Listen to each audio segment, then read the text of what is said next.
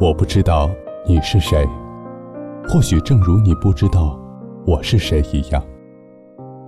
但是我们每天都一样，会在黑夜里翻来覆去，期待、孤独、害怕、绝望，然后失去。那些故事里分明刻着我的影子，却从未提起我的名字。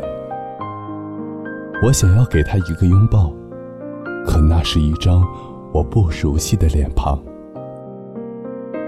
嗨，欣然，你是认识我的，你明白，我了解，只是我们都没有说出来。这里是 FM 八七二零二午夜电台，晚安，陌生人。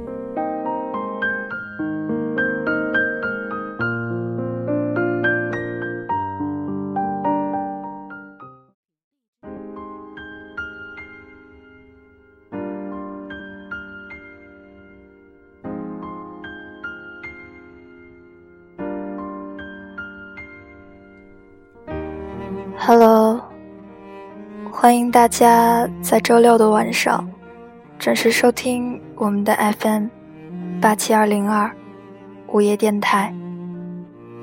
晚安，陌生人。我是这里的主播欣然。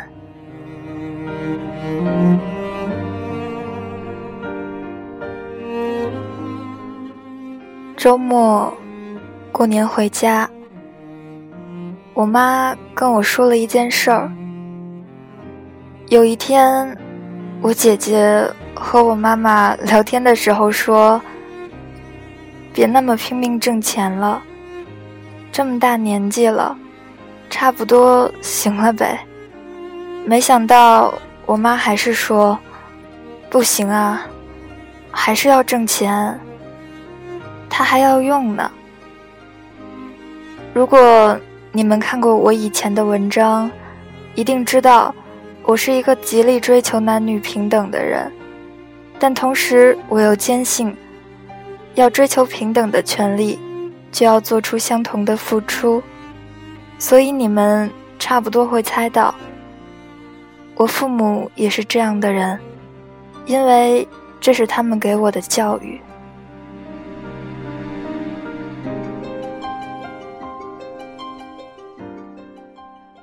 母亲嘴里说的钱，八成是因为哪天我出嫁的时候，能够在婚姻里获得对等的地位。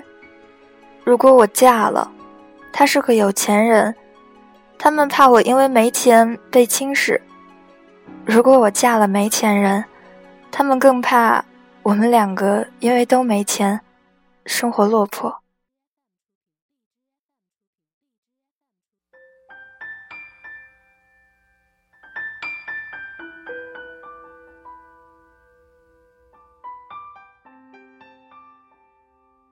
我觉得他们希望的，就是要尽自己最大的可能，让自己的女儿以后过得好一点。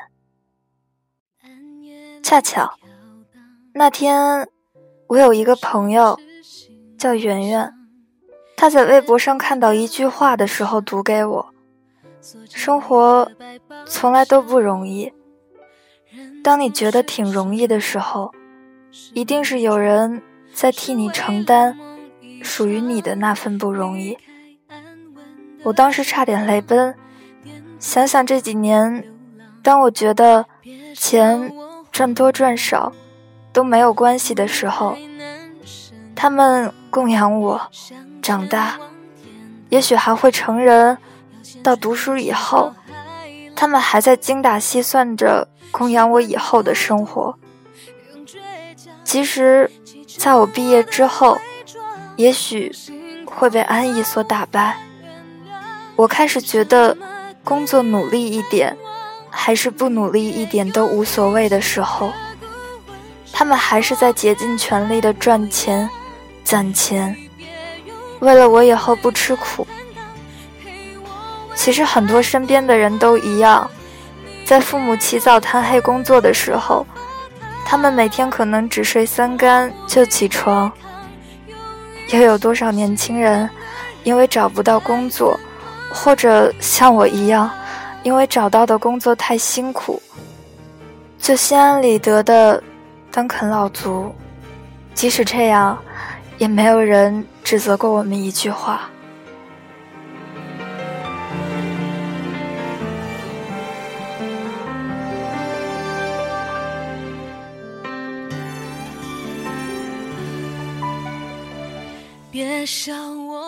假期结束以后，开学，我开始了一份兼职的工作。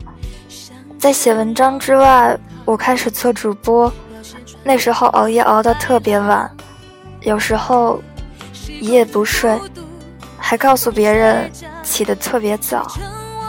而且大部分的时间，我的脑神经都处于极度分裂的状态。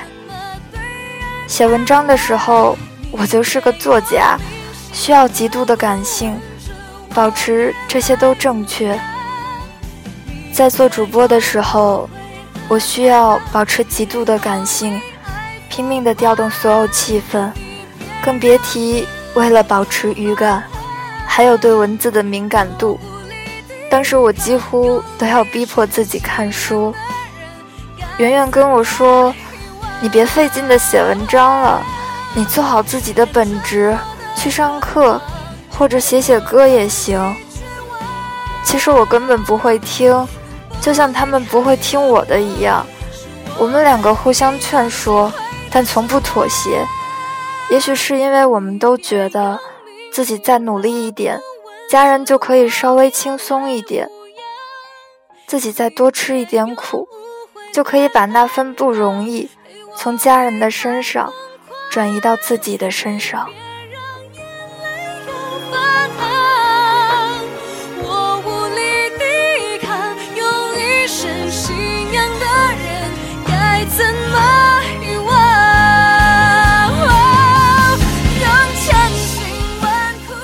前几天，另外一个同学从宿舍搬走了，那时候我们都要开心炸了，因为。他当时对我文章后台的回复，我给他回：我觉得还是要掌握自己的命运。你觉得买房买车的时候，你们不是还要靠男人、靠老公？你们怎么不自己买？当时我回完这句话，就火了。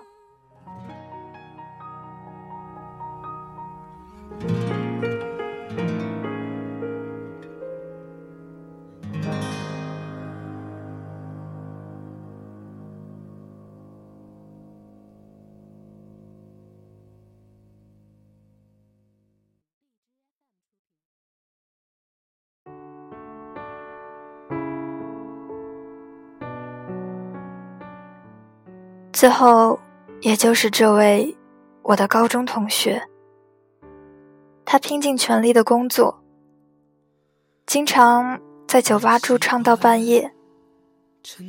当时已经没有人愿意劝他了。之前劝过，我们有人问你为何那么拼呢？他说生活负担很重，我想赚钱。也给爸妈买套房子，让他们住的舒心。也许以后我也不想花我老公的钱，也怕婆婆家里有意见。我想用自己赚的钱给自己的父母买东西。当时他在想，为了让他的父母享受儿孙绕膝的天伦之乐，因此。他要去找一个北京户口的男生。圆圆后来告诉我，他自己最难过的时候，就是看到他妈妈隔得很远，坐飞机来看自己，依依不舍的样子。因为爸妈离自己太远，偶尔来看，所以也不久住，不能长时间离开家。也许他们都知道妈妈每次来看的时候走的时候眼圈都在泛红。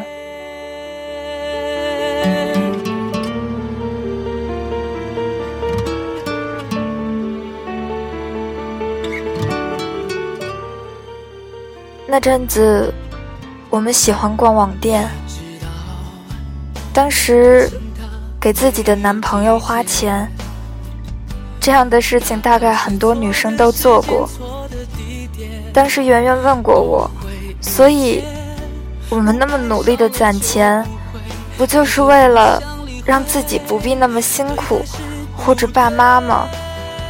我们这么努力的生活，居然……还让他们尽情的享受生活吗？那我妈呢？其实我欣赏这样的女孩，欣赏他对家人的付出、回报和担当。就像那句话说的：“为了你，万箭穿心都可以忍耐的人，更别提九鼎压身了。”所以，也许总有那么一群人，总能找到在对的时间。用最好的方式去爱他们。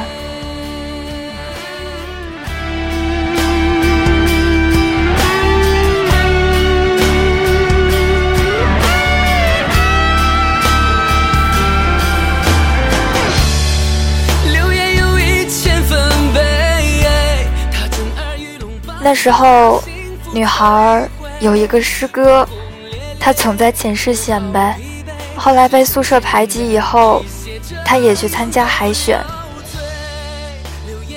我看过海选的现场，虽然也只是别人的转发，但是我记忆深刻。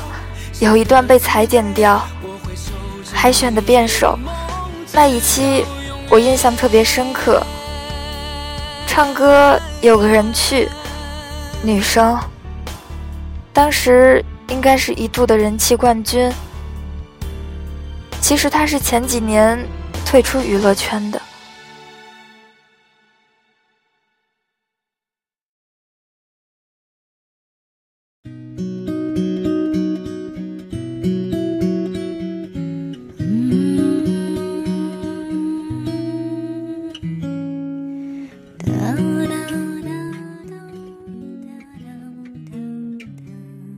个女孩开了一家淘宝店，经营的很好。在节目里，她谈到自己为什么做出这样的选择，是因为半年前她去参加另一个选秀节目，期间妈妈一直没有联系她。比赛结束后，她发现妈妈瘦了好几圈，才知道她在比赛期间。妈妈去做了一个肿瘤手术，但是这时候妈妈才告诉他，做完手术回家后，其实家里非常窘迫。她说：“当我去追求我的梦想的时候，我没有发现妈妈的手里只有几千块钱。这个时候，我决定将自己的演艺事业放到一边，我要面对现实，金钱不是万能的。”金钱虽然不能买来梦想，但是金钱至少可以给家人带来安全感。在转播里，现场有很多人眼圈都红了。我想，那种动容一定是因为感同身受。那时候，有听众给我发来私信问：“我也想要休学，我想要去环游世界，实现梦想。”我该怎么办？一般我的回复，无论是多少，第一句话一定是：“你花谁的钱啊？”宿舍还完整的时候，我们谈过一个问题。当时被赶走的女孩一度要求自己追求梦想，奔向酒吧的时候，圆圆的意见是。他希望以后可以安于现状，单单养得起自己就可以了。其实我不是不赞成梦想，只是希望不要再用时间还有父母的期待来浇灌所谓的梦想了。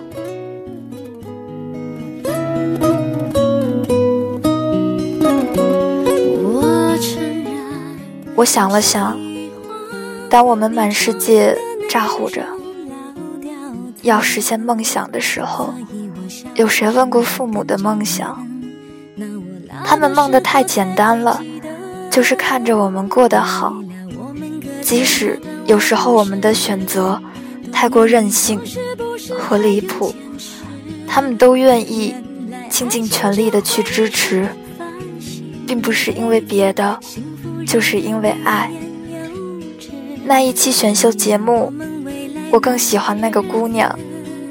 主持人问姑娘：“万一这一次失败了，没有入选怎么办？”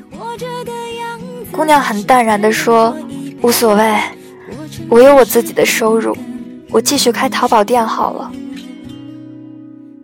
那么，我们为什么要一直一直努力？其实就是为了在梦想。和现实间做到两全，你做不到，也不要牺牲别人替你完成梦想。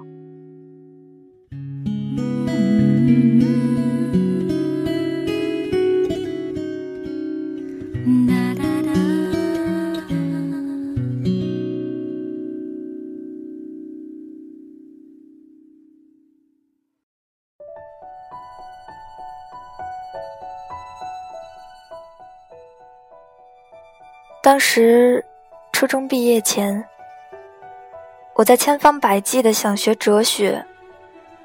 成绩出来报考志愿的时候，我千方百计的想要考入一个音乐学系。我的梦想是想当个哲学家。这个没人听过，我也没有跟谁谈起过。那时候，我妈从同意。变到了不那么同意，他觉得不如找到金融什么的好，因为比较现实。我宁死不从，最后被我妈改到了一个差学校。其实也不怪他，怪我太执拗，到最后直接一手放弃，把填好的志愿卡全改了。在我收到录取通知书的时候，跟我妈翻脸，没想到一贯强硬的她告诉我：“对不起，妈妈没用，不可以让你自由自在的选择专业，这是妈妈的错。如果妈妈有本事，就能让你学什么专业，都不管有没有工作，衣食无忧就好了。”我听了特别难受。上高中的时候，我们都睡觉，那时候我就不睡。也就是前两天，大家都在寝室，在凌晨的时候，圆圆忽然哭了。她说她很想她妈，忽然觉得有些对不起她，于是她挺着腰板，给她妈写了一宿的信。以前，在我正襟危坐，每科成绩都可以考到最好的时候，在假期疯玩的时候，我也能立刻找到自习室，刷当时考托福的成绩。最后，我落下了一个病根儿，就是做噩梦。我梦见我妈从年薪五十多万，变成了整个一家。只剩下一万块钱。后来我每每想起妈妈当时那段话，我都会很心酸。我听她讲过一段故事，也特别难过，因为可怜天下父母之心。我想我父亲也一定和他父亲怀揣着同样的想法。他当时想做老师、幼师。其实已经考上了，最后没有让他去。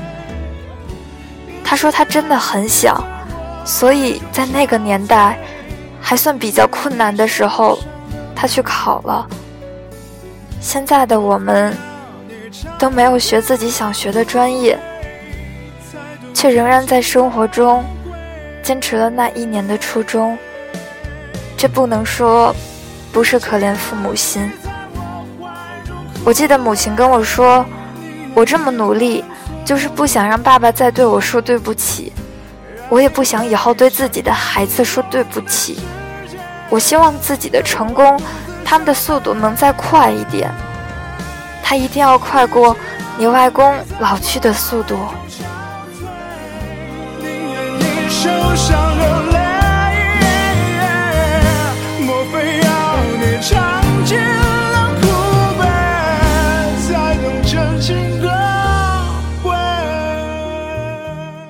圆圆很喜欢读杂志报刊里的话。我记得我也有一句话，是按着他给我读的模仿写下来的。是因为人生那么多，就算你努力，也无法掌控的东西。是因为你最难过的。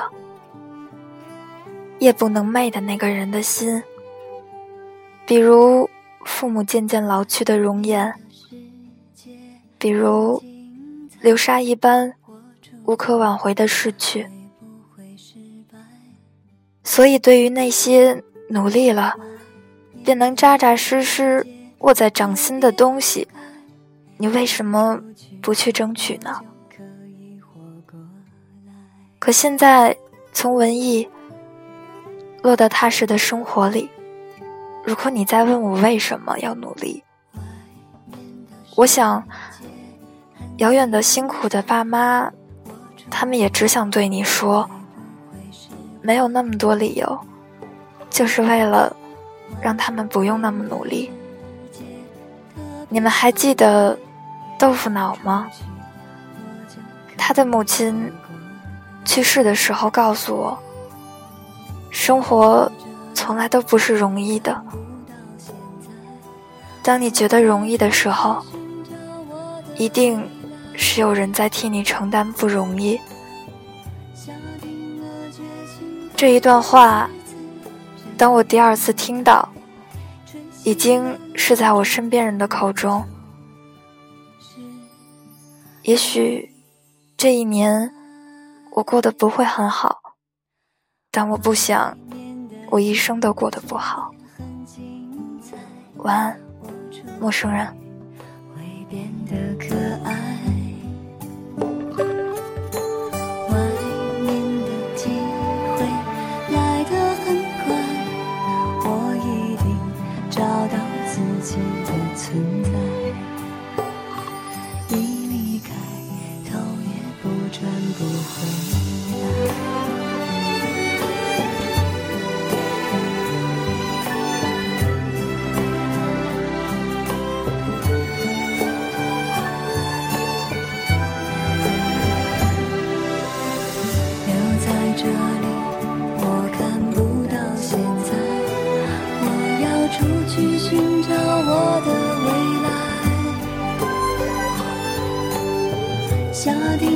定了决心改变日子真难挨，吹熄了蜡烛，愿望就